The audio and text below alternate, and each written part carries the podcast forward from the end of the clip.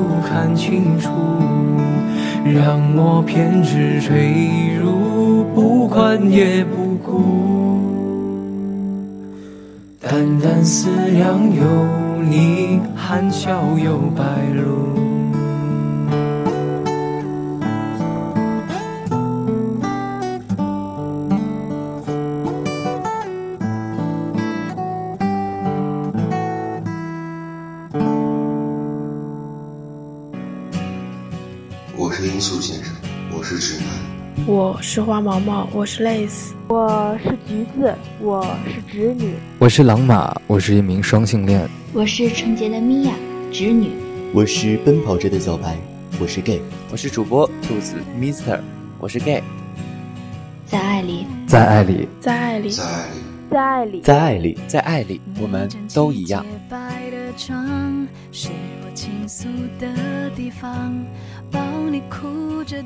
我在给基因，我在给基因，我在给基因，我在给基因，我在给基因，我在给基因。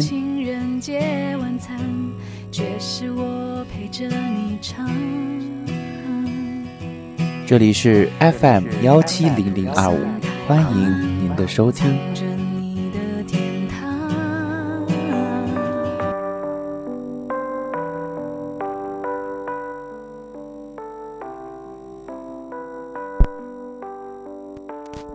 Hello，亲爱的听众朋友们，大家晚上好！您现在收听到的是 FM 幺七零零二五给基因的直播节目，我是主播兔子 Mister，欢迎大家的准时收听。Hello，欢迎竖耳朵兔子，欢迎喵喵，欢迎小冬瓜，么么哒。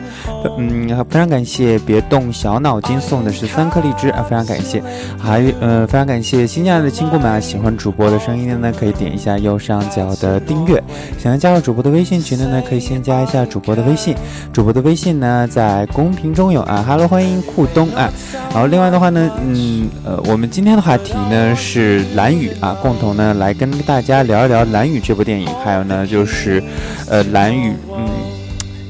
就是蓝雨的原著吧，蓝雨的原著小说《北京故事》。嗯，另外的话呢，想要跟主播来连麦的，来共同聊一聊这部电影，或者说大家曾经看到看过的那部，呃嗯小说啊《北京故事》的呢，都可以来跟主播来连麦，来共同的聊一聊这部电影啊。我看到酷东他说我们一零后没有看过蓝雨啊，就是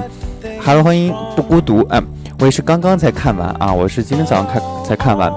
我昨天晚上用了大概两个多小时的时间看的这部电影的原著小说，叫做《北京故事》啊。哈喽，欢迎迷人的小裤衩。嗯，首先呢，我先简单的给大家来介绍一下啊，就是呃，一如往常的这样一个电影节目，呃，呃聊电影的节目啊，跟大家用百度百科上特别特别简洁的话介绍一下这部电影啊。呃，蓝雨呢是二零零一年奥美国际管理有限公司出品的一呃出品的一部爱情电影啊，根据网络小说《北京故事》改编，由关锦鹏执导，胡军、刘烨等主演。嗯、影片以中国大陆十几年的发展为背景啊，讲述游戏情场的公子哥汉东与贫困学生蓝雨之间无可抗拒的真情冲破一切束缚与压力之后，却无可避免。悲剧结局的故事啊，哎，真的是哎，这个百度百科一如往常的简洁和概括啊，真真的没什么话想说了啊。关于他的这个嗯简介啊，好了，欢迎语言，嗯，首先我先跟大家来聊一聊这部电影啊，还有就是原著小说。呃，其实呃，这部电影的原著小说《北京故事》呢，也是由真人真事口述所写成的一部网络小说，也就是说，这个事情是真实所发生的。然后呢，嗯，另外的话呢，就是呃，我想首先在一开始的时候啊，在节目一开始的时候，想要跟大家说，就是这部电影中，或者说这个小说中涉及到一些中国当时的一些政治背景啊，就是一些背景性的一些东西，在节目中我们就不涉及了。然后大家如果提到的话呢，就是我会会自动忽略啊，就是。嗯、你们懂的，就是有有些东西我们就不聊了。嗯，好了，我们继续。嗯，首先来说一说《北京故事》和《蓝雨》。首先从大框架上来说，我更喜欢哪个啊？我更喜欢小说《北京故事》的这部小说。但是在《蓝雨》这个电影啊，我为什么说嗯不那么喜欢，或者是说没有电影那么喜欢呢？就是因为嗯，它删减了很多很多，呃。删减了很多很多原本在小说中应该有的一些内容，反而把小说中应该有的一些层次性的一些感情上的一些变化，还有两个人之争之间的一些纠葛，变得很变得不那么的呃发人深省了。然后呢，嗯，我觉得这个也可以理解啊，因为毕竟要拍成电影，要搬上大荧幕啊，然后呃，可能由于各种各样的一些因素啊，需要去避免一些。呃，情节或等等等等之类的一些发生啊，可以说这部电影呢也是在二零零呃二零零一年的台湾金台湾电影金马奖上获得了很多很多的一个奖项的提名啊，还获得了很多奖啊，比如说最佳导演啊、最佳男主角啊，刘刘烨也是通过刘烨也是通过这部电影拿上了最佳男主角的奖项啊，还有什么最佳剪辑啊等等等等各种各样的一个奖项了。首先，Hello，欢迎白鸭。首先，我先简单跟大家来聊一聊这部电影。讲了一些什么吧，嗯，嗯、呃，其实这部电影呢，就是电影中的呃主人公啊，一个叫蓝宇，一个叫陈汉东。其中呢陈汉东呢，是一个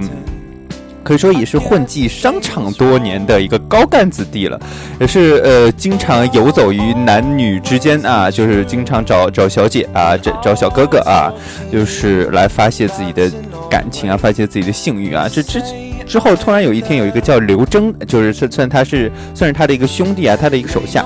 给他介绍了这么一个小孩，叫做蓝宇啊，说是这个蓝宇之所以找到他呢，是因为嗯想要挣一点钱啊，因为的确这个学费这个问题啊，就是需要去去解决。然后呢，两个人就有了这样一个第一次见面啊，两个人第一次见面的时候呢，还是算算是比较比较尴尬的啊。然后呢，嗯，可以说呢，在这部电影之中，陈汉东的这样一个角色呢，他并不是说就是本身就是一个同性恋就喜欢男就喜欢男生啊，就喜欢男人的，就是而是经历了一系列这样一个自我认同的一个过程的。在在电影中的这个自我认同的一个过程表现的很隐含呐，因为这部电影呢，就在我们看来，在我看来，他似乎就是把很多就是同性恋的情节弱化了很多很多啊，就拍成了一部纯爱电影啊，就是比较清水啊，就是嗯，不会给大家特别明显的去给他贴上怎样的一个标签啊，就只是让大家看到这是两个男人之间的爱情和纠葛，然后嗯，就像我们上一次。就像我们之前曾经跟大家聊过的啊，就是这个电影它只是想要表达爱，只是想要表达爱，无关性别，无关攻受啊，无关各种其他乱七八糟的一些东西啊，只是想让大家去感受到在那样一个时代背景之下，这样的两个人经历了怎样的一些纠葛啊。其实就像不孤独说的小说，其实之中叙述的会是更清楚的一些细节的一些东西啊。大家如果有时间的话，可其实可以去看一看。你说我我看东西算比较慢的了，昨天晚上两个小时都看完了。所以说，其实如果看东西看得快了，我估计。一个多小时就可以把这部，呃，这这个小说看完啊。然后，嗯，我们再简简单的去叙述啊，这部电影过程中大概发生了些什么。然后在叙述的过程中呢，跟大家去聊一聊，我究竟想跟大家去去说一些什么啊。其实这，嗯。呃，我刚刚说到，为了筹集缺少的学费，对吧？就蓝宇这个人，然后那天晚上呢，他成为汉东的一个，对吧？就是姘头啊，就两个人发生关系啊。但是最后呢，一场交易慢慢慢慢开始变成爱情啊。可以说汉东也是在两个人之间的这样一个感情的，就是呃交往之中，或者是说呃相遇之中呢，也是意识到自己为，嗯，开始为蓝蓝宇而动心，然后两个人过了一段平静而。快乐的日子，然后呢，迫于社会和亲人的一个压力，然后呢，最后娶了令他觉得自己可以，呃，让女人幸福，呃，可以让自己幸福和家庭幸福的一个女人为妻了，叫做静平啊。其实，嗯，呃我觉得小说中的改编还是啊，Hello，欢迎小冬瓜么么哒啊，对，刚刚忘记欢迎他了，对，就是忘了忘了，呃，他来的也挺早啊。然后我们这，嗯。我们先说一下，就是在这部小说之中啊，静平的这样一个角色呢，就是，呃，他的家庭背景就是很普通的一个家庭背景。然而呢，在这部电影中，他的家庭背景呢是，他就算是一个，呃呃，非常感谢喵喵送的一颗呃一根鸡腿啊。他在这部电影之中啊，欢迎库东啊，他在这部电影之中的一个角色呢，就是一个呃比较有钱人家的一个白领小姐了。所以说，在这部电影之中的这样一个角色的一个嗯。改变呢？我觉得可能，呃，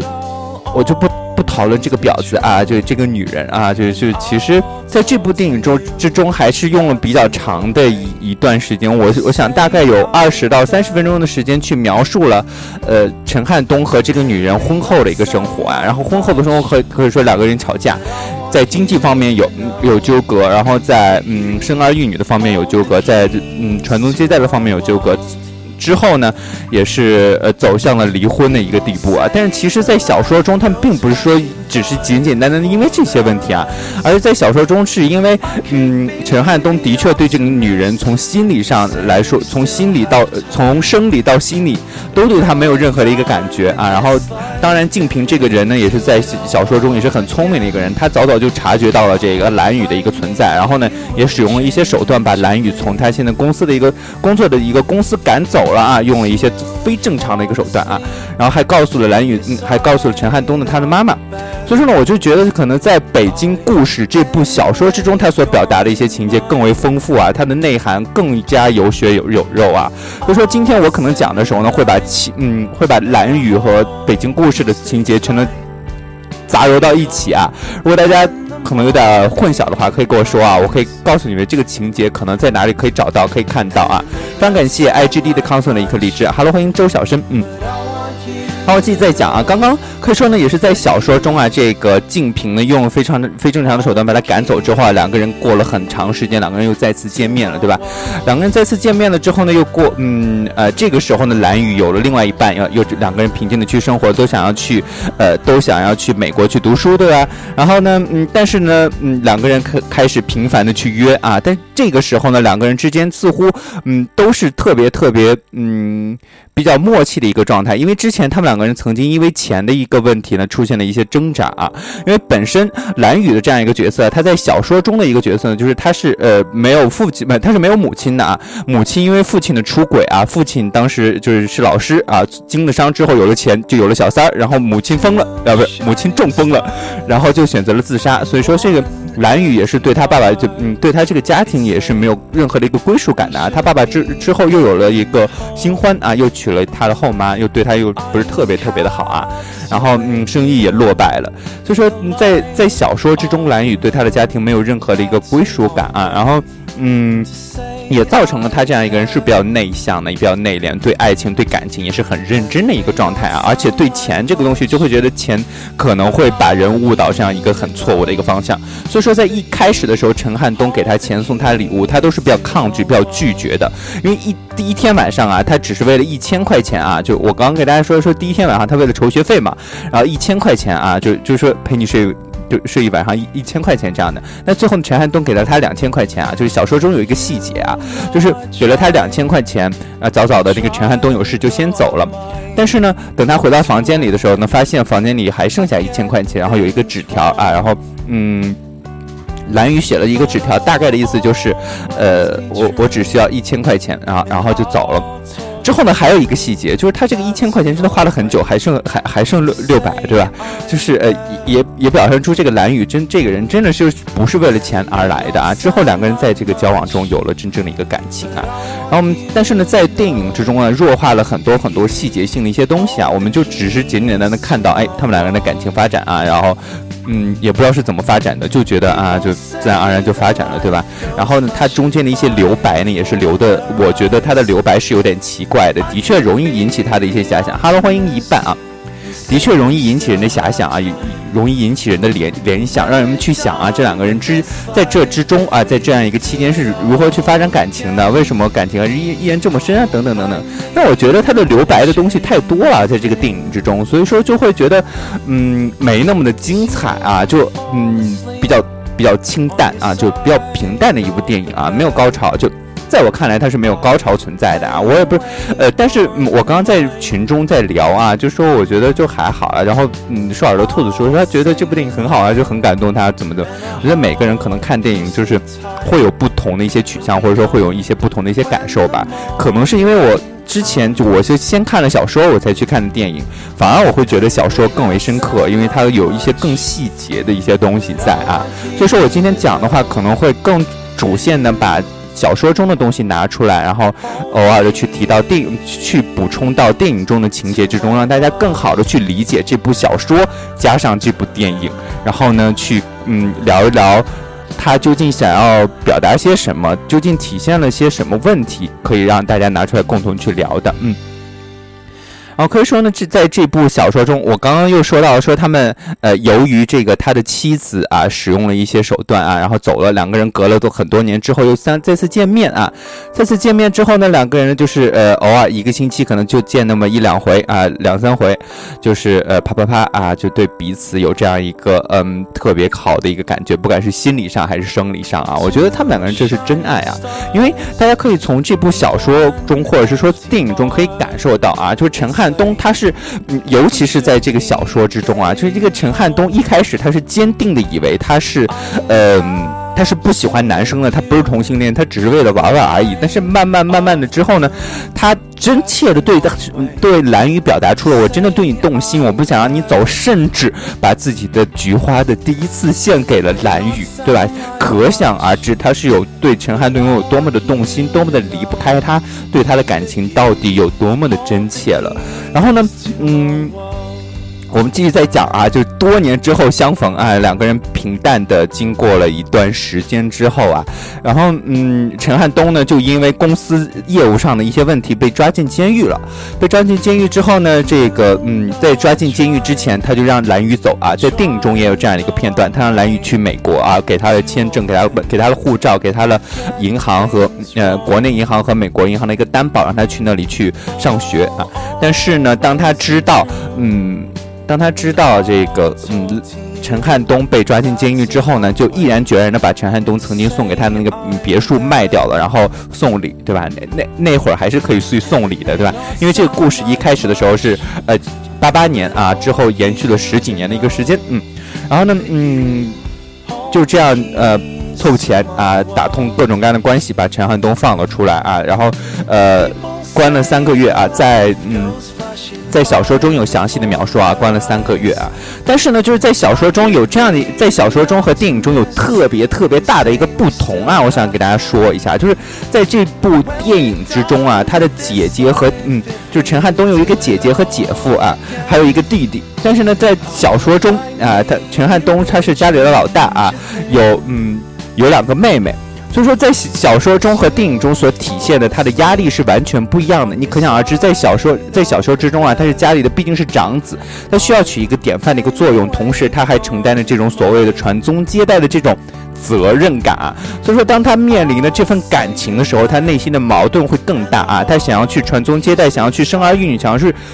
重组家庭的这样一个矛盾，和他真正喜欢蓝雨的这种矛盾更大啊。我们可以。深切的去体会到他自身的这种变化和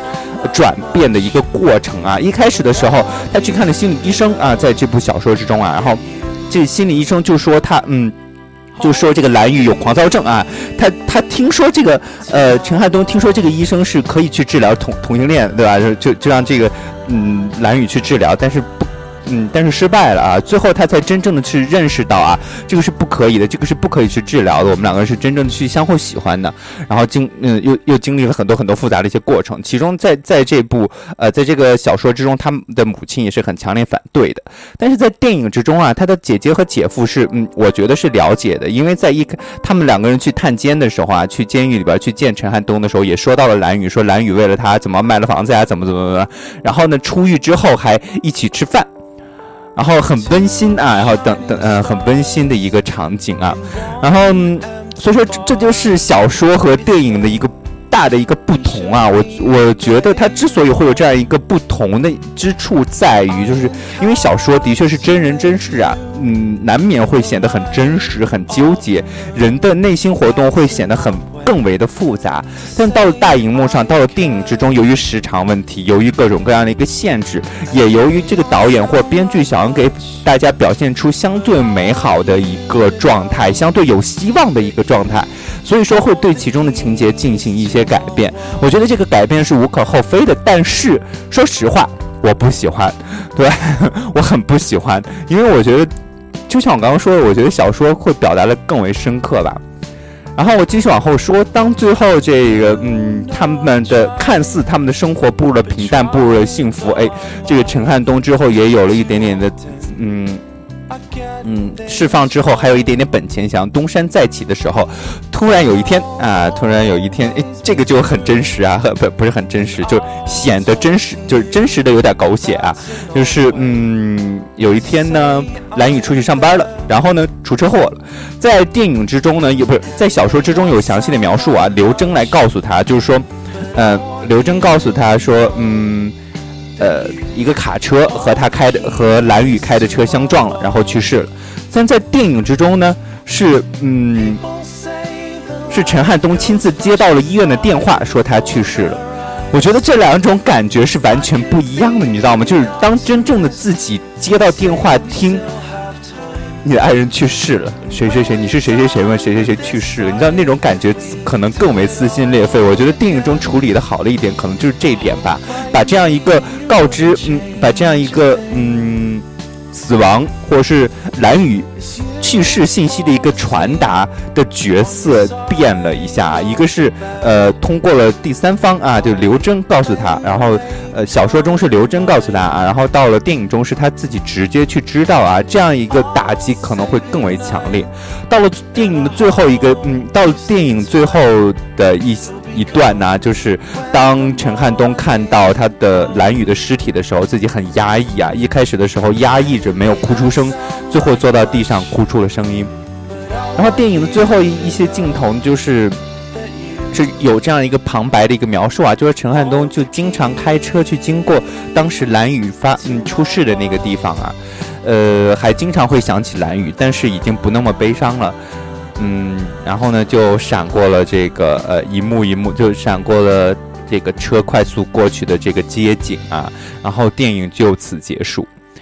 嗯，然后在这样一个讲述之中呢，我真的就是我也稍微有点乱呐，我把这个小说和电影的内容大致的，就是。基本上杂糅到一起了。其实总的来说啊，这是一部比较优秀的小说，也是一部比较优秀的一个电影，是真正的描述描绘了在当时的这样一个情景下，一九八八年。其中呢，在小说中还有这样的一个细节啊，就是陈汉东给蓝宇说：“说你这个，嗯，我跟你的事情，你不要随便给别人说，毕竟这个还算是流氓罪的。”我想给大家普及一下啊，中国在一九九九年还是几几年之前呢，同性恋呢还是算是流氓罪的。如果被发现，的话是可嗯是可能会被判刑的啊，所以说在当时的一个情况下，两个人之间的感情的一个发展也是受到了不仅仅是社会等等等等，不仅仅是家庭，还有自己内心的一些阻碍，还有社会的大压力，还有这个法律方面的严格的一个限制和阻力啊。所以说，嗯，这部电影和这部小说也是，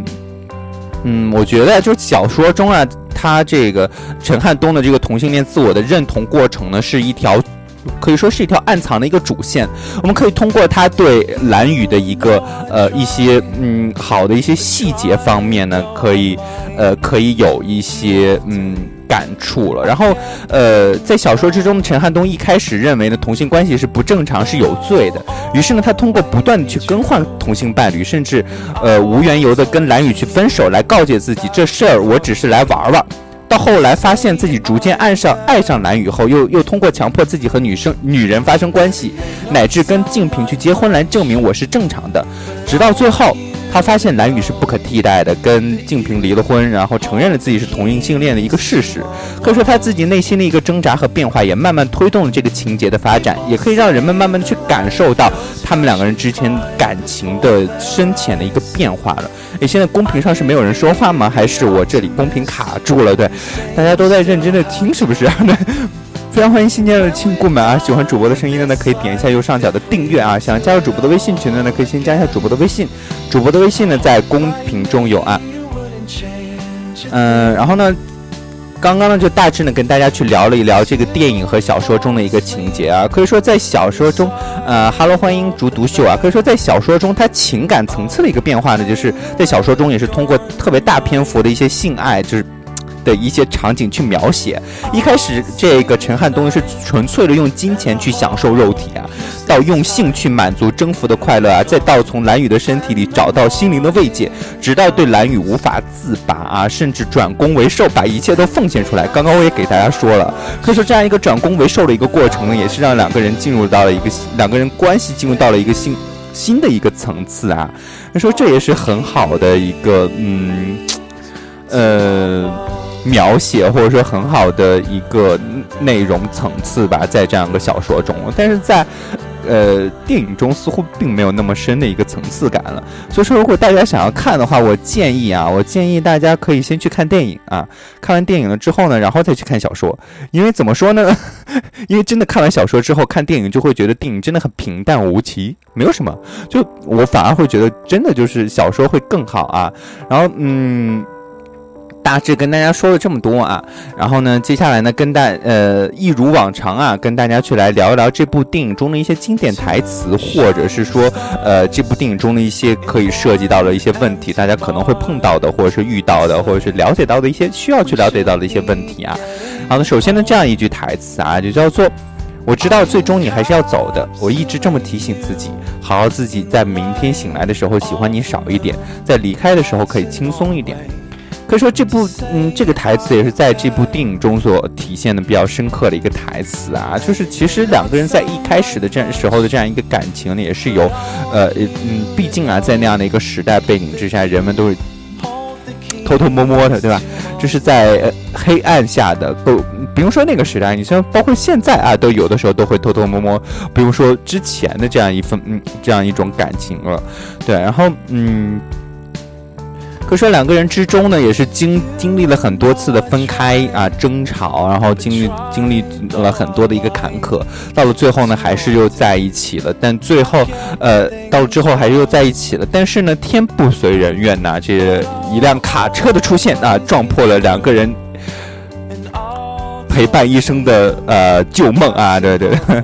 嗯，怎么说呢？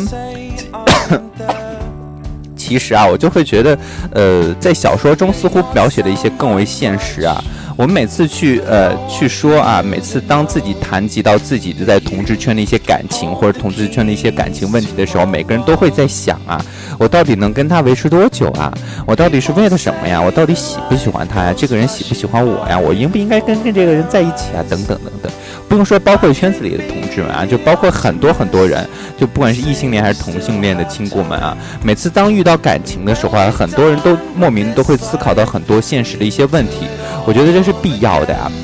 因为为什么啊？就是你知道，就是呃，我也是经过最近我自己的一些事情，曾经体嗯有这样一个体会啊，就是爱情啊、感情啊，都是建立在生活的基础上的，生活呢是建立在物质的基础上的。所以说，四舍五入一下啊，大致的去说一下啊，就是爱情呢是建立在物质的基础上的，也就是说，爱情跟物质跟现实是完全是分不开的。我们无法去忽略那些身那周遭的一些流言蜚语，我们无法去忽略周遭的一些压力，我们无法去忽略就家庭、父母亲戚对我们的一些殷所谓的一些殷切的一些期盼了，很多很多我我们无法忽略的一些东西，但是。我们又遇到了这这样一个值得我们去爱的一个人，但是我们又遇到了一个这样可以去陪伴我们去过一生的一个人，我们又该做出怎样的一个选择？其实我刚刚给大家说的这句话呀，就是当陈汉东就是他自己很不确定自己到底是怎么样的，我到底嗯嗯。哎，不是，这不是陈汉东啊，这蓝宇说的一句话。其实他不，他他呃，心里边内心深处知道，可能有一刻陈汉东是会走的，所以说一直在去安慰自己啊，去抚慰自己，说知我知道他最终是要走的，提醒自己啊，喜欢他少一点，到最后的时候可以放松一点啊，不至于面在这么多的压力之下，让自己变得更颓废啊。然后嗯，其实。在看这部小说啊和看这个电影的时候，我的内心波动并不是特别大。我就在想啊，就是嗯，为什么自己现在看这些东西，就是越来越来情感情感波动越来不大了，就没有什么情感波动，没有什么特别深的一些感触啊。对，Hello，欢迎闪闪忍爱爱啊，晚上好，嗯，可能是因为很多问题都想通了吧。就就会觉得，嗯啊，理解啊，这个情节，哎，理解啊，就觉得，呃，没有太多太多的值得去批判或者说值得去思考的一些东西。所以说今天有有一些东西，就只是想要拿来共同的跟大家去分享，或者是共同跟大家去聊一聊啊。非常欢迎新进来的亲故们啊，喜欢主播的声音的呢，可以点一下右上角的订阅啊。想要加入主播的微信群的呢，可以先加一下主播的微信，主播的微信呢在公屏中有啊。然后想要跟主播来连麦的呢，可以随时来连麦啊。我们今天的话题呢是蓝雨和北京故事啊。然后呢就是呃，如果大家看过这部小说，或者是说看过这部电影的呢，可以来共呃来跟大家共同去分享一下自己的一些观点的话，或者是说自己的一些想法。嗯，另外的话呢，如果大家关于感情上有一些什么样的一些问题，或者是说最近遇到什么样的一些感情上的一些苦恼了，都可以来跟主播去聊一聊啊。希望能够跟大家提供呃。呃，有比较好的一些帮助啊，比较有建设性的一些意见啊。嗯。然后我们再说回电影的这个台词啊，就是首先我不说这个台词，我刚刚突然看到我在那个呃我的那个草稿本上记的这样一句话啊，就曾经这样一个呃这部电影的导演啊关锦鹏啊，他被人们啊他被呃记者的采访的时候，他这样去呃。提到，他说同志题材不应该被消费。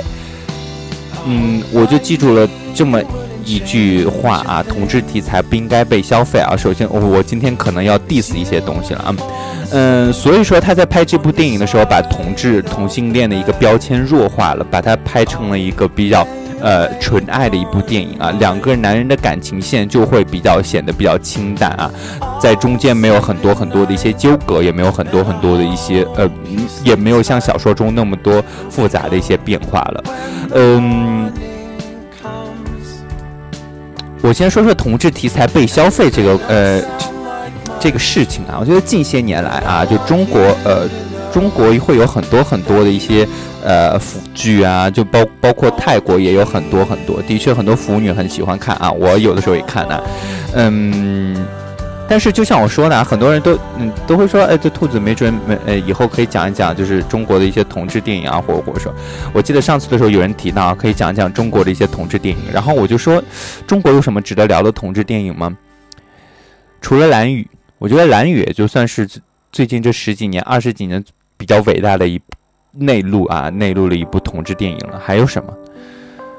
嗯，似乎近些年出现了很多很多同志题材的电影啊、电视剧啊，就就是两个字啊，卖腐。有颜值就好了，对吧？有男男 CP 就好了，有男男 CP 的互动就好了，有一些特别隐藏的一些情节，到了最后拉灯就好了。就会让我们产生很多的一些联想，就会让很多人很多人为之疯狂，就会让很多很多人去看他们的日常等等等等等等，就包括泰国的一些，比如说一年生啊，然后什么为为爱所困呐，什么什么之类的，对吧？嗯，我也觉得这就是同志题材开始慢慢开始被消费啊。你知道，就是中国的这，嗯，我们就不说泰国是怎样的一个状态，我就不了解了。就是中国啊，你你你看，呃，上瘾对吧？很火。结果呢，两个人之后就是开始步入各自的星途啊，开始慢慢就会觉得同志题材这样一个电影或者电视剧，开始成为了这些人迈入星途的一个敲门砖。使用这样一个比较容易引起热议、比较容易引起炸点的一些东西来引起人们的注意啊，来炒热自己的嗯身啊，炒高自己的身价啊，然后也没有任何的一些实质性的一些内容啊。的确，有的时候有些小说是值得一看的，但是翻拍的这些电视剧就真的就很简单，没有任何的一些内容可言，就只是卖腐而已，就只是流水流水账式的叙述电影中的情节啊，不，流水账的叙述小说中的情节而已。然后有的时候人物性格甚至也都会发生一些变化。嗯，有的时候呢，就是场景啊，什么各种方面也都不任心啊，嗯，也都不用心啊，因为他们的核心就是卖腐啊，有这两个男人，有这四个男人啊，主 CP 副 CP 似乎就够了啊，可以引起很多很多人的关注。所以说，我慢慢慢慢开始不理解了，我不理解为什么很多人开始用同志题材这个东西开始去消费这么多的人群啊？为什么为什么有这么多的人群可以被这些题材的一些电影和电视剧去消费啊？嗯。的确赏心悦目啊，这个可以理解，谁不喜欢看好看的事物呢？但是我们透过现象去看本质啊，看这个事情的一些背后啊，呃，就像我曾经跟大家聊过的一个题材啊，聊聊过的一个题目啊，聊过的一个头嗯，叫做就是什么时候同志能够不再成为话题？我今天想要问的时候，就是什么时候同志题材能够不再被消费，能够不再成为这些腐剧卖腐的一个点啊？就就就是嗯。怎么说呢？能够不再有那么多的腐剧刻意的去卖腐。我想说，如果真的想拍，那你就拍一部，比如说像《蓝雨》这样的，像《春光乍泄》这样的，甚至说说像国外的一些，就是《断背山》这样的啊。当然那是经典，无法超越。你哪怕模仿，也希望就是可以出这么一部、两部比较值得引起人深思的一些作品。嗯哈喽，欢迎建议。他说，因因为有人需要 YY 啊，对啊，就因为有大量的腐女群体啊，还有就是我，你像我有的时候我偶尔也看啊，对，就像偶像剧一样，对啊，就就给很多很多人造成了这样一个，嗯，第一是幻想啊，第二是不切实际的幻想啊。哈喽，欢迎白鸭，所以是不切实际的幻想。我看到白鸭他说觉悟不高，所以他们只是偶像，不是演员，对，就是不配称得上是演员啊。嗯，首先我我就说说这个幻想啊，你说现在很多很多同志题材被消费，这么多的一些所谓的一些同志偶像剧啊，同志偶像剧、腐剧啊出来了之后，就会让很多很多人对同志间的感情发生。呃，产生误解啊，就会觉得哇，似乎同性恋都长得很好看呐，同性恋的小哥哥们都长得很高很帅啊，就必定有一个霸道总裁，另外一个就怎么怎么怎么样啊，或者什么什么什么的。嗯，我觉得这个是，这个是外界或这个是外界或者说圈子中的一些人啊，对这个圈子中的感情产生的最大最大的一个误解啊。但是其实事实并不是那样的啊，就是，呃，看一看就可以看啊，我没有说说不。可以看啊，毕竟它就只是娱乐啊，就是娱乐的东西，就是不一定要一定要有教育意义，或者说不一定要有内涵，对吧？你轻松一笑就好呀，不不要把它当真啊。你既然一开始的时候就只是为了看见看到那些浮点啊，那请你不要把这些虚拟中的腐拿到现实中跟现实中去对比，好吗？我觉得现在的腐剧真的误导了很多很多人啊，尤其是一些年纪比较小的一些腐女们啊，就是或者说年纪比较小的一些同志圈的一些人们啊，他就觉得哦，我就要找这样的人，我就要找这样的男人，怎么怎么，哪有那么多啊？醒醒吧，好吗？啊，好了，我们继续在嗯嗯，就就就不再 diss 这些人和事了，好吧？就是我们我们继续翻回这个北京故事和蓝雨啊。我们刚刚说到同性恋之间，或者是说同性情侣之间的一个真实的一个状态啊，我觉得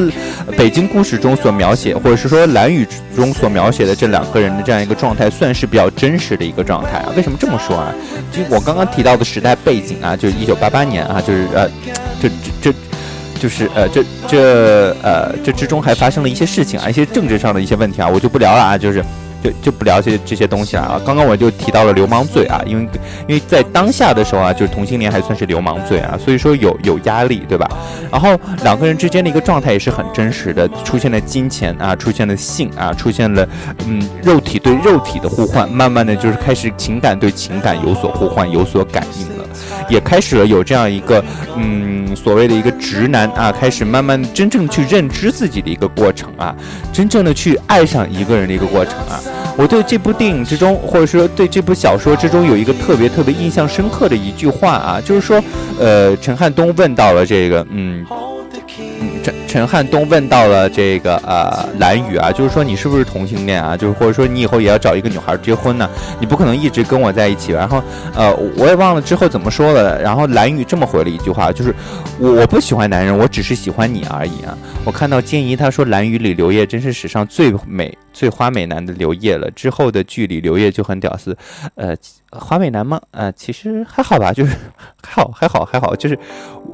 你知道，就是我在看这部电影的时候，我在干嘛？我我我一边在看这部电影，一边在刷微博啊。嗯哈喽，欢迎灰灰灰灰啊！因为我是真的就是我粉，嗯，有点不太能接受这个电影的改编啊，这么比较比较比较大的一些改动，我都觉得。然后，嗯，我我刚刚再给大家说说回这句话啊，就是蓝宇说说我我不是同性恋，我只是喜欢我只是喜欢你而已啊。然后我记得当时在断背山中也有这么一。句话啊就是他们两个人发生了一些故事，早上起来的时候对彼此说我不是同性恋，然后另外一个也是说，嗯呃我呃我也是同性恋啊，但是两个人还是相爱了，你知道，所以说真的爱无关性别啊，然后也像我们上一期提到的啊，上一期节目中真的就义愤，也算是我很生气啊，或或者是说真的就嗯很诧异，为什么一些年轻的一些孩子有这样的一些观点，就是真的就是真爱都无关性爱无关性别了，为什么还要嗯关公受对吧？我们也。可以在这部电影和小说，嗯，可以在这部小说中看到啊，就是，嗯。陈汉东啊，为了让蓝雨真正的就是心里踏实，让他知道我，让他知道我是在乎他的，让蓝雨知道我是真正的在乎他的。他甚至都呃献出了自己的屁股，对吧？就是唯一的那么一次啊。就嗯，虽然说他疼，但是在在小说中有这样一个描述啊，他呃陈汉东他说，虽然说我很疼，但是我心里真的很踏实，也很开心。因为他觉得他这样的一个行为可以让蓝宇有一个很踏实的一个感觉，让两个人之间的感情更进一步了。我觉得这不是嗯公社不是问题啊，就是呃，而是说这样一种方式啊，是我觉得感情或者是说爱情两个人之间不无需说分攻受、分上下或什么什么什么的。也许真的就像我说的，有谁会主动一些，有谁去被动一些啊？为什么要那么明确的去跟给自己去贴上一个怎样的一个标签啊？就没有必要啊。呃，过多的话我就不重复了啊。我的观点在上次上期已经嗯说了很多了，再说可能会就不太好了啊。就只想告诉大家，就是不要太多的去纠结去攻，不要太多的去纠结攻受啊。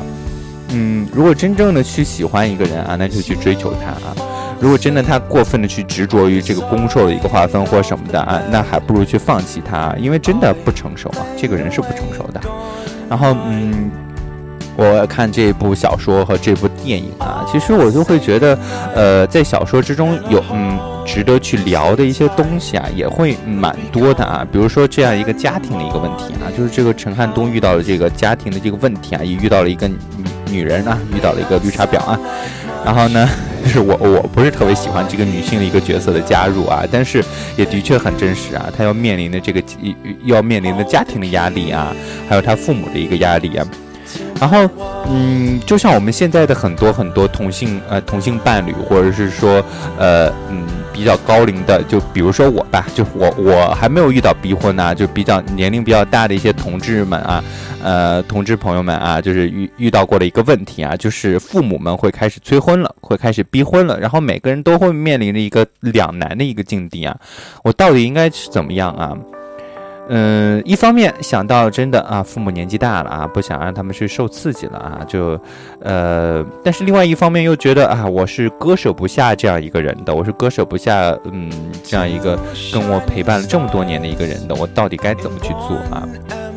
其实我今天不想，呃呃，我我没有什么答案啊，因为我也我也处于这样一个比较迷茫的一个时期，也不算迷茫吧，因为我有自己的一个目标啊，有自己的一个方向，说我以后肯定是要出柜的，我以后肯定要找一个怎样怎样的一个人去过生活的，所以说我觉得我不迷茫，我剩下的可能就只是说按部就班的去做啊，就至于结果如何，无从得知啊，一步一步的慢慢的来，但是现在。在于很多人来说，还是会有迷茫的一个状态啊。我只想告诉大家，是大家问问自己啊，到底想要什么，想要什么样的生活。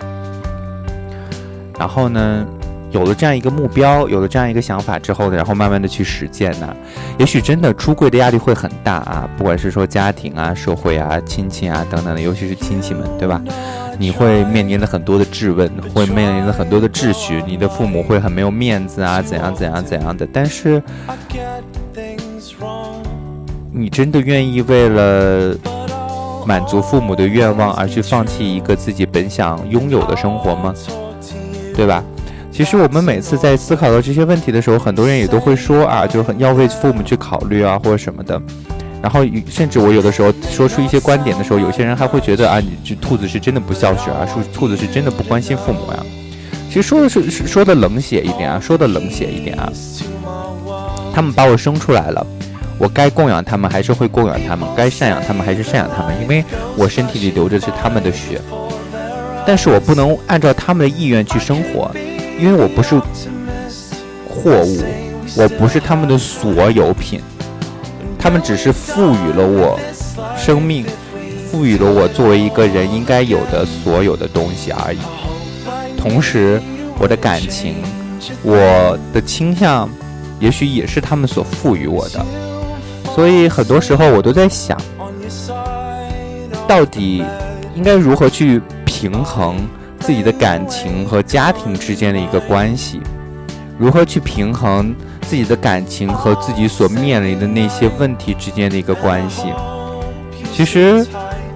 很多时候啊，就是比如说我吧，我在我的生活中啊，就是我是一个比较就是喜欢去赶紧去计划一些远长久的一些目标，慢慢去完成的一个人，就包括感情中也一样啊。就是我希望两个人都能够有一个彼此的一个生活的一个方向啊，就彼此能够有一个呃共识啊，我们以后想要拥有怎样的一个生活啊？然后包括对于家庭，我也觉得就是我希望他们能够慢慢的去接受啊，就是当我能够有能力去向他们出轨的那一天，希望他们能够慢慢的去接受理解我，因为生而为人，为什么不为了自己想要生活的生活而去奋斗呢？生而为人。为什么不去跟自己不去跟一个想要相互陪伴的人去生活呢？生而为人，为什么要在别人的操控和指点下去生活呢？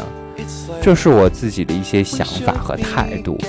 所以说，当每次别人问到我一些这个方面的一些问题的时候，我都会特别特别简单的给他们说三点。我说我没有出轨，我半出轨，我出轨有那么三个条件是什么什么什么，但是我一定会出轨。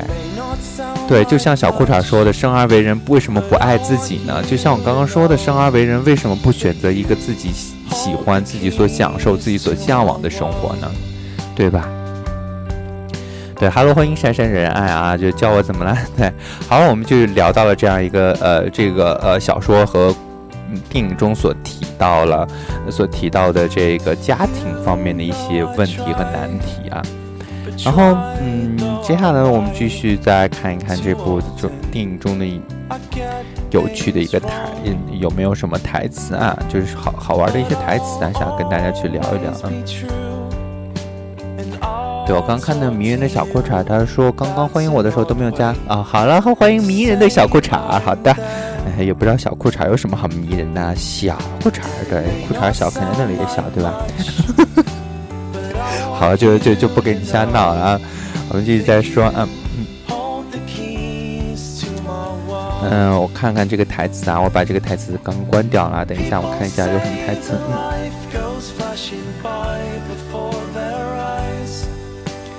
啊，他嗯，有这么一句话啊，就是嗯，遇见你不后悔，但下辈子不想再遇见你。嗯，这样一句话呢，是陈汉东他内心的一句独白。其实为什么说遇见他不后悔？我觉得这个是很好理解的，因为遇见了这么一个纯洁，就一开始很纯洁，一步一步看着他成长的一个男孩，男孩成长为男人。Hello，欢迎艾伦，从男孩成长为男人。然后呢，之后两个人的感情经历了各各种各样的一个波折。蓝雨又给他了那样大的一个帮助，帮助他从监狱里尽快的出来。然后，但最后后下半句，但下辈子不想再遇见你了，为什么？其实对于陈汉东来说，他真的面临了很多很多的一些转变。我觉得这个转变对于他来说也是很大的，毕竟当时他遇见蓝雨的时候年纪已经不小了，他面临了很多压力。就像刚刚说的，我也不重复了，对吧？另外，他也发生了很多很多，嗯，他。这样一条隐藏的这样一个去认同自己的这么一条路，他也经历了很多的磨难和波折，同时不想遇到了，是因为他觉得他的出现也给蓝雨带来了一些麻烦和纠葛，比如说在小说之中，静平，呃。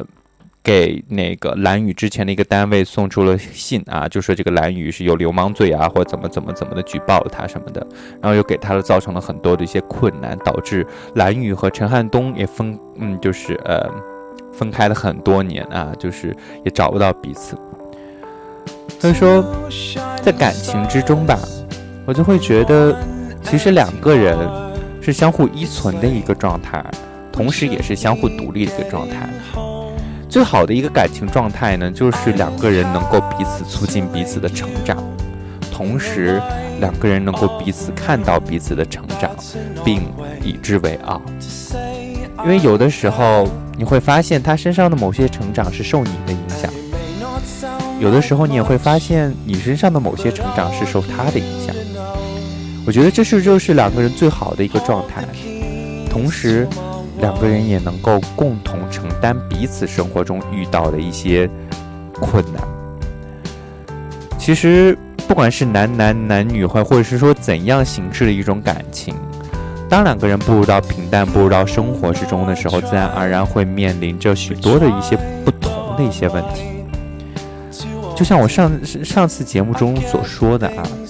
每一对情侣都会有自己不同的一些交流方式和一些不同的一些交往方式和一些不同的相处模式。我不管你们的相处模式是什么样的，我希望大家首先记住要珍惜，因为遇到这样一个人真的不容易，遇到这样一个对你好的人真的不容易，遇到这样一个能够陪伴你生活的人真的不容易，请好好珍惜。嗯。其实每次去聊到这些电影啊，聊到这些电影中所呈现的感情啊，或者什么的，我自然而然也都会去设身处地的去思考我自己现在的一些状态。我以后到底应该如何去经营我自己的感情？我到底想要遇见怎样的感情？我到底想要遇见怎样的一个人？其实我会觉得啊，每个人对自己的感情都会有一些不同的一些期待或者说期盼，但是似乎对于我来说，可能现在期盼并不那么的强烈，也不那么的大。慢慢就会觉得，似乎在一天一天一天这日子的过着，对吧？就觉得自己年龄大了，然后还有很多很多地方不足，还有很多很多没有做好。总是想着我一定要努力，要好好的去要求自己去做一些什么什么样的事情，让之后的那一位遇到我的时候，能够遇到比较好的状态的一个我。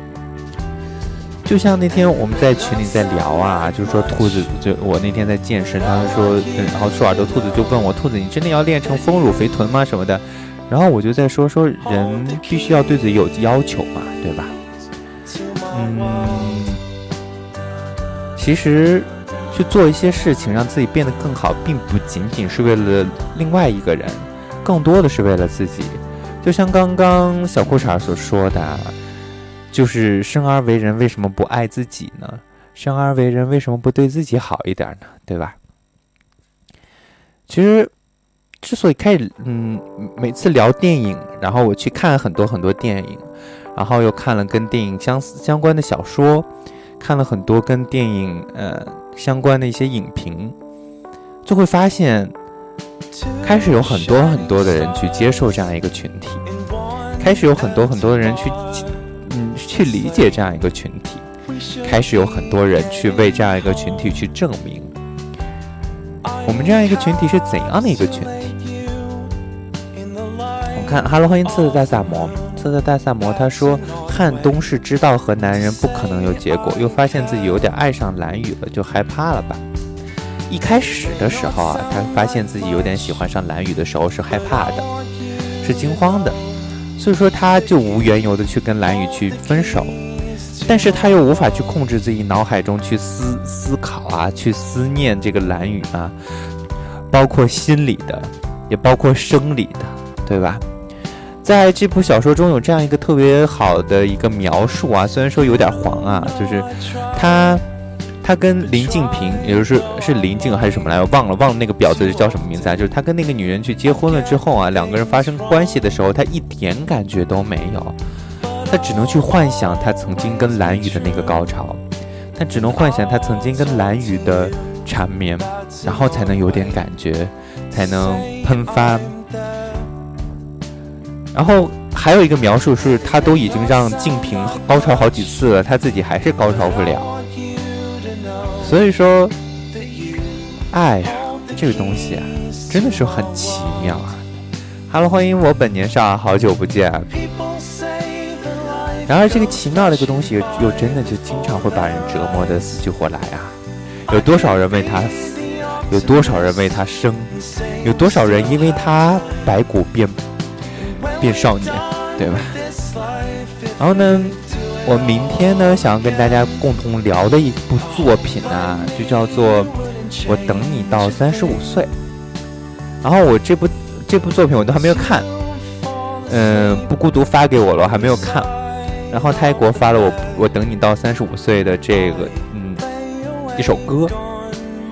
听说很悲惨。然后我也看了，我也看了喵喵过，我我看到了喵喵发的那个文集，我也没有看，我也忘了收藏啊。一会儿喵喵记得在群里再发一下，我我要看一看他那个文集啊，从头到尾的看一下。然后呢，共同去明天呢，共同跟大家去聊一聊。我等你到三十五岁啊，可以说我们现在的这个题材也是越来越广泛了啊，就从这个电影啊，涉及到了小说，对吧？嗯，当然呢，我就希望一些是真正的，就是大家也可以可以给我推荐啊，想要共同的聊一些怎样的一些作品呢？想要聊一些什么东西啊，就可以来跟我说啊。只要是有内容、有内涵的，可以提炼出一些东西的，我都希望呢，都是共同来跟大家去分享，共同来跟大家去聊一聊啊。嗯，可以说从一开始聊电影，我们也聊了挺多了，对吧？就是什么，请你的名字呼唤我啊，然后等等等等各种各样的一些电影啊。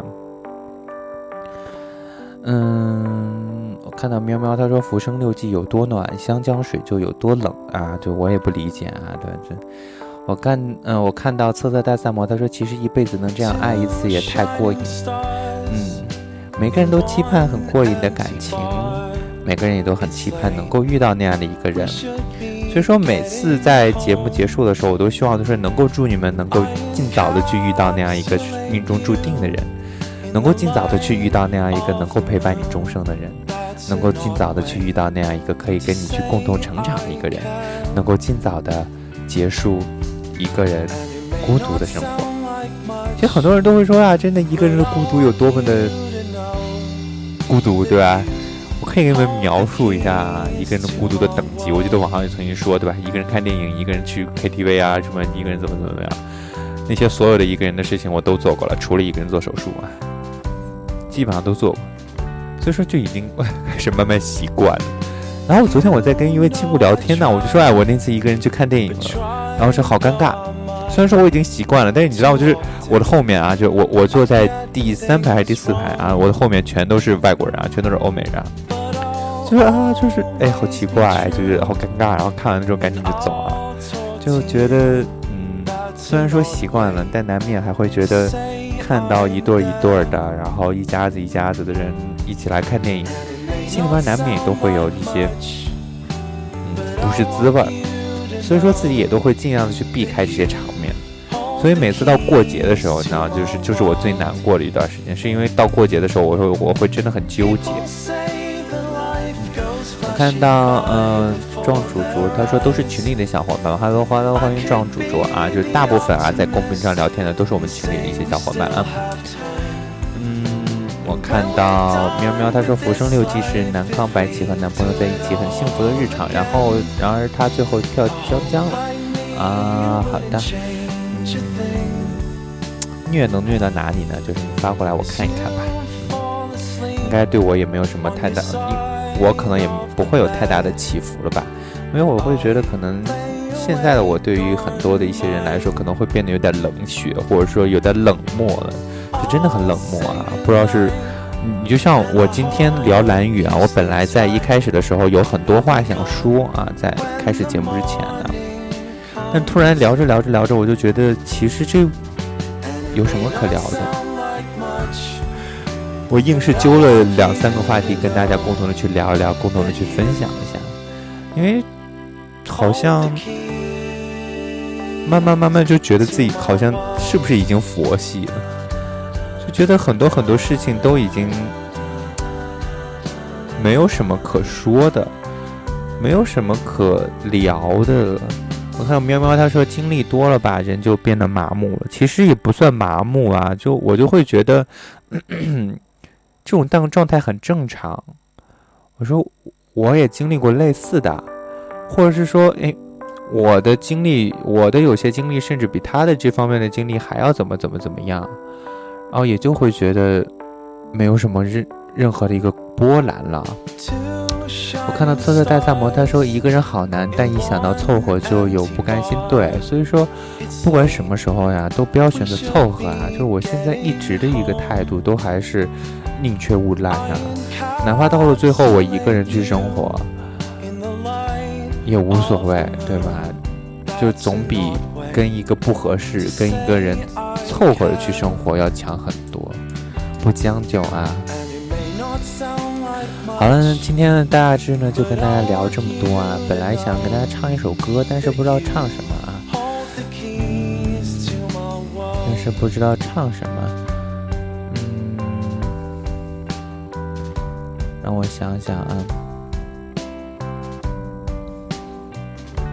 我看到测测大赛模式，你不会一个人的，别这么想。其实你知道吗？非常感谢喵喵送的么么哒。嗯我时刻就告诫自己啊，就是永远不要对未来的那一个人，对未来的生活抱有特别特别大的一个希望，因为很多很多事情都是自己努力而来的。在感情方面，我也我已经无法去做太多的努力了，因为我做的努力已经都做过了。所以说我只希望能够等到那样一个可以为我去做出一些努力，然后我可以努力的去跟他在一起，两个人相互照顾，相互去陪伴就好了。所以说就已经这次是彻彻底底啊，就已经做好了一个人的准备，就没有什么，就一切都已经看开了。就像我无数次、无数次重复的各种各样的感情都经历过，还有什么呢？对吧？Hello，欢迎安安。然后呢，在节目的最后呢，送给大家一首我怀念的吧。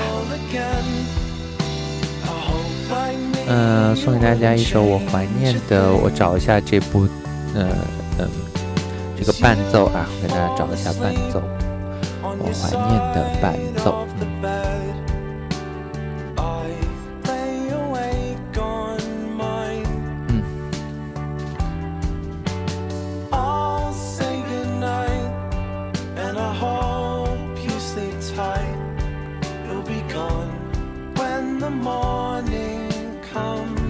啊，非常感谢安安，就是给我兔子反手一个么么哒。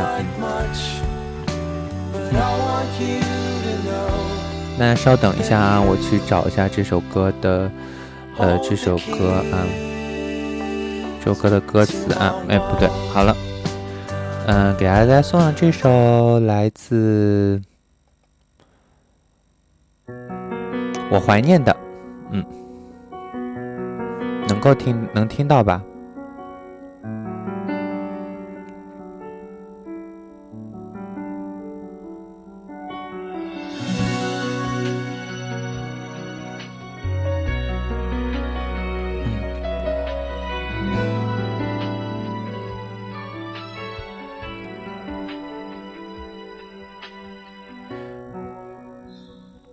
那个传简讯给我，而你为什么不解释？低着头沉默。我该相信你很爱我，不愿意敷衍我，还是明白你不想挽回什？啊，等一下，不唱，这个调好高呀！我的天，什么情况？你这个伴奏调好高啊！我没有时间找伴奏了，就算了，不唱了。那就在节目最后呢，送给大家这么一首歌啊，就是我刚刚嗯，今天的歌比较特别啊，今天的歌呢不会由歌名来送给，来给你们送一句话啊。今天的歌呢是来自金问琪的《珊珊》啊，是想把《珊珊》中间的一个歌词啊，一段歌词送给大家啊。嗯，它里边有这么一句话啊，就叫做。爱着爱着，总有人教我们长大；想着想着，快乐总大过悲伤。叫幸福的花晚点开，栽种的人卑微中学会了强大。就是想要告诉大家，我看到喵喵它清唱是吗？好的，那我就给你们清唱好吗？我给你们清唱那个，我把 BGM 关了，我给你们清唱我怀念的好吗？可能清唱的效果会差很多啊，我给你们清唱啊。清唱我怀念的，我找一下歌词。嗯，我 我可能找不着。嗯，我这给你们找歌词啊，找歌词。嗯，清唱的效果可能不太好啊，希望你们能够理解啊。好了，我问为什么那个人传简讯给我，而你为什么不解释，低着头。难过，我该相信你很爱我，不愿意敷衍我，还是明白你已不想挽回什么？想问为什么我不再是你的快乐？可是为什么却苦笑说我都懂了？自尊常常将人拖着，把爱都走曲折。假装了解是怕真相太赤裸裸，狼狈比失去难受。我怀念的是无话不说，我怀念的是一起做梦，我怀念的是争吵以后还是想要爱你的冲动。我记得那年生日。也记得那一首歌，记得那片星空，最紧的右手，最暖的胸口，谁记得？谁忘了？好了，就给你们唱一段吧。然后，嗯，这首《珊珊》送给大家，希望呢大家还记得我刚刚给大家读的那段词啊，就叫做“爱着爱着，总有人教会我们长大；想着想着，快乐总大过悲伤。叫幸福的花晚点开，栽种的人谦卑中学会了强大。希望仍然是一个人的你们，希望仍然是独自一个人的你们，都能够慢慢的学会强大，都能够慢慢的对自己好，让自己变得越来越好。好了，这首来自金玟岐的《珊珊》送给大家，我们明天见。怎么脚步渐渐慢了？忙着忙着，怎么生活变得拖沓？街角的旧楼推倒了，怀旧的人住在热闹繁华的大厦。爱着爱着，怎么爱人就不见了？想着想着，怎么样子也模糊了？当初多特别的一个平凡的。丢进人海里，匆匆着。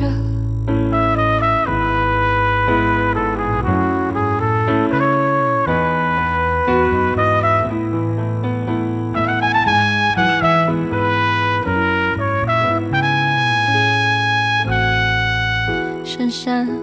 我们放下电话，今晚让它被冷落吧。承认。我们没有活成社交网络的样子，越活泼越难过吧，越洒脱越放不下。承认后情绪总反着表达，你想哭就哭吧，明天总要。走着，怎么脚步渐渐慢了？忙着忙着，怎么生活变得拖沓？街角的酒楼推倒了，怀旧的人住在热闹繁华的大厦。爱着爱着，怎么爱人就不见了？想着想着，怎么样子也模糊了？当初多特别的一个平凡的，丢进人海里匆匆着，也许没那么复杂。走着走着，如果觉得累就停吧。忙着忙着迷失了就安静一下。繁华的大厦不会塌，每一个人三餐一宿都会有个家。